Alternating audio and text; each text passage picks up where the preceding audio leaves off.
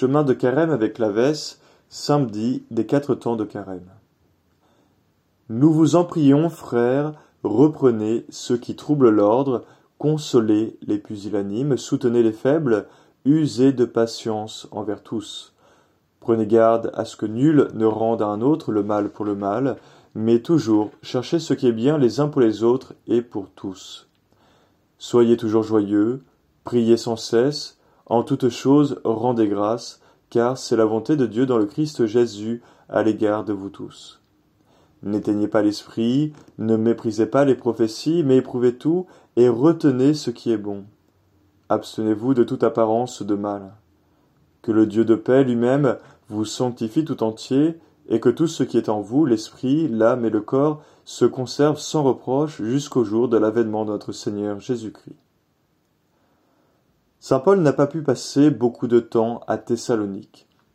À peine avait-il prêché pendant trois jours dans la synagogue montrant que Jésus de Nazareth était le Christ annoncé par les prophètes, que les Juifs, mus par la haine, soulevèrent la populace contre l'apôtre et envahirent la maison qui lui servait d'asile. Cette sédition le contraignit à quitter la ville et à se réfugier à Athènes. Craignant que les gentils, qui l'avaient nouvellement converti, ne cédassent aux vexations des Juifs et des païens, il leur envoya Timothée pour achever de les instruire. Cependant, Malgré la venue de ce dernier, les Thessaloniciens manifestaient encore le besoin d'être consolés et affermis dans leur foi par l'apôtre, d'où cette épître.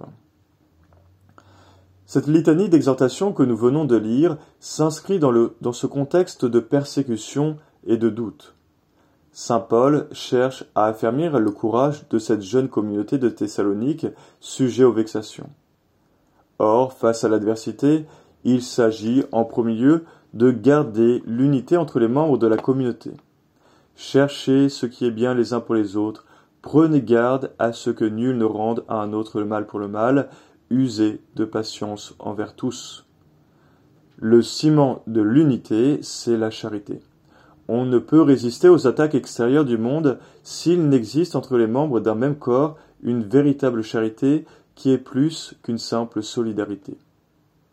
Mais ce n'est pas tout. Face aux difficultés, certains chrétiens peuvent faillir.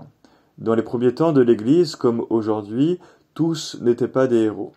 Beaucoup étaient faibles et timides, il fallait les consoler, les encourager à souffrir pour Jésus-Christ, leur montrer la couronne qui les attendait, et les assurer de la grâce de Dieu qui les ferait triompher de tous les périls, d'où l'exhortation Consolez les pusillanimes, soutenez les faibles.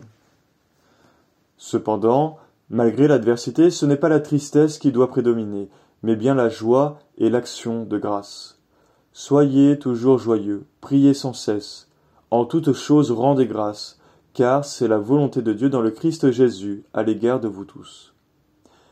Comment est-il possible d'être toujours dans la joie, même au milieu des tribulations?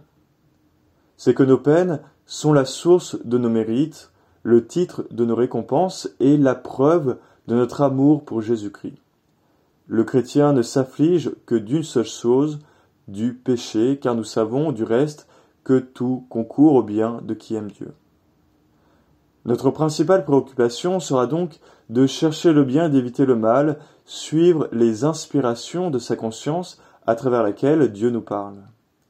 N'éteignez pas l'esprit, ne méprisez pas les prophéties, mais éprouvez tout et retenez ce qui est bon, abstenez-vous de toute apparence de mal. Face au péché, aucun compromis n'est possible. Même ce qui en a seulement l'apparence doit être évité. En toute chose, le chrétien doit rester dans la lumière, faire des œuvres de lumière, être un fils de lumière, car nous dit l'apôtre, vous savez très bien vous-même que le jour du Seigneur vient ainsi qu'un voleur pendant la nuit. Quand les hommes diront paix et sûreté, c'est alors qu'une ruine soudaine fondra sur eux comme la douleur sur la femme qui doit enfanter, et ils n'y échapperont point.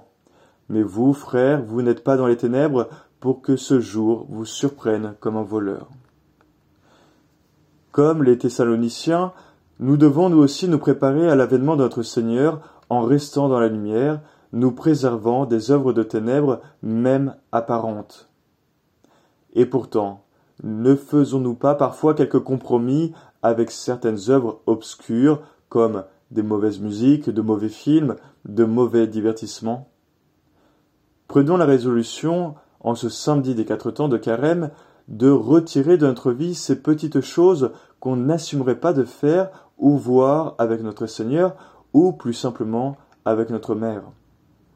Cherchons à la place des activités saines, belles, lumineuses, qui conserveront notre esprit, notre âme et notre corps sans reproche, comme nous aimerions que Dieu nous trouve lors de son retour parmi nous.